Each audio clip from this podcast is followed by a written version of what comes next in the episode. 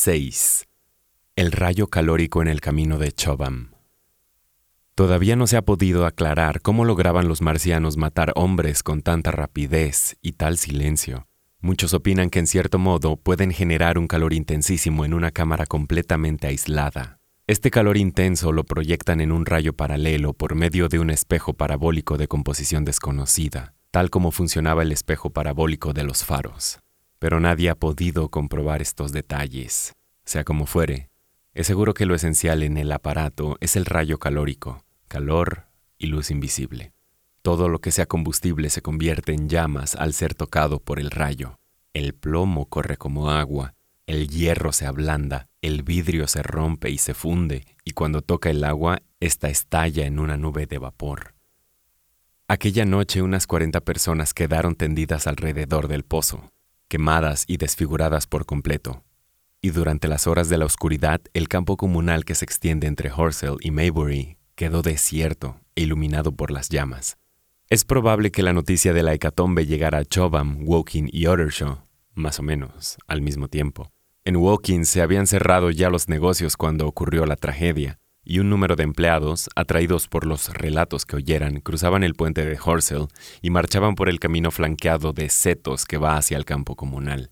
Ya podrá imaginar el lector a los más jóvenes, acicalados después de su trabajo y aprovechando la novedad como excusa para pasear juntos y flirtear durante el paseo. Naturalmente, hasta ese momento eran pocas las personas que sabían que el cilindro se había abierto, aunque el pobre Henderson había enviado un mensajero al correo con un telegrama especial para un diario vespertino. Cuando estas personas salieron de a dos y de a tres al campo abierto, vieron varios grupitos que hablaban con vehemencia y miraban al espejo giratorio que sobresalía del pozo.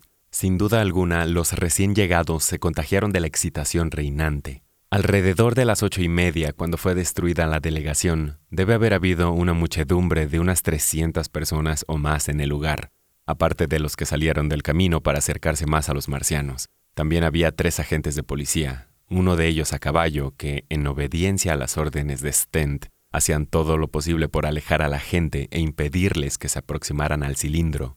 Algunos de los menos sensatos protestaron a voz en grito y se burlaron de los representantes de la ley. Stent y Ogilvy, que temían la posibilidad de un desorden, habían telegrafiado al cuartel para pedir una compañía de soldados que protegiera a los marcianos de cualquier acto de violencia por parte de la multitud. Después regresaron para guiar al grupo que se adelantó para parlamentar con los visitantes. La descripción de su muerte, tal como la presenció la multitud, concuerda con mis propias impresiones.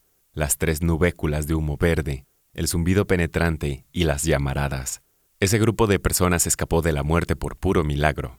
Solo les salvó el hecho de que una loma arenosa interceptó la parte inferior del rayo calórico. De haber estado algo más alto el espejo parabólico, ninguno de ellos hubiera vivido para contar lo que pasó. Vieron los destellos y los hombres que caían, y luego les pareció que una mano invisible encendía los matorrales mientras se dirigía hacia ellos. Luego, con un zumbido que ahogó al procedente del pozo, el rayo pasó por encima de sus cabezas, encendiendo las copas de las hayas que flanquean el camino quebrando los ladrillos, destrozando vidrios, incendiando marcos de ventanas y haciendo desmoronar una parte del altillo de una casa próxima a la esquina. Al ocurrir todo esto, el grupo, dominado por el pánico, parece haber vacilado unos momentos. Chispas y ramillas ardientes comenzaron a caer al camino. Sombreros y vestidos se incendiaron. Luego oyeron los gritos del campo comunal.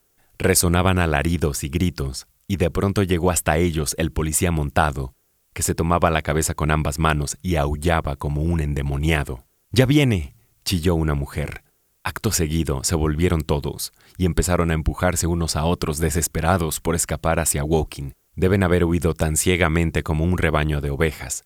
Donde el camino se angosta y pasa por entre dos barrancos de cierta altura, se apiñó la multitud y se libró una lucha desesperada. No todos escaparon.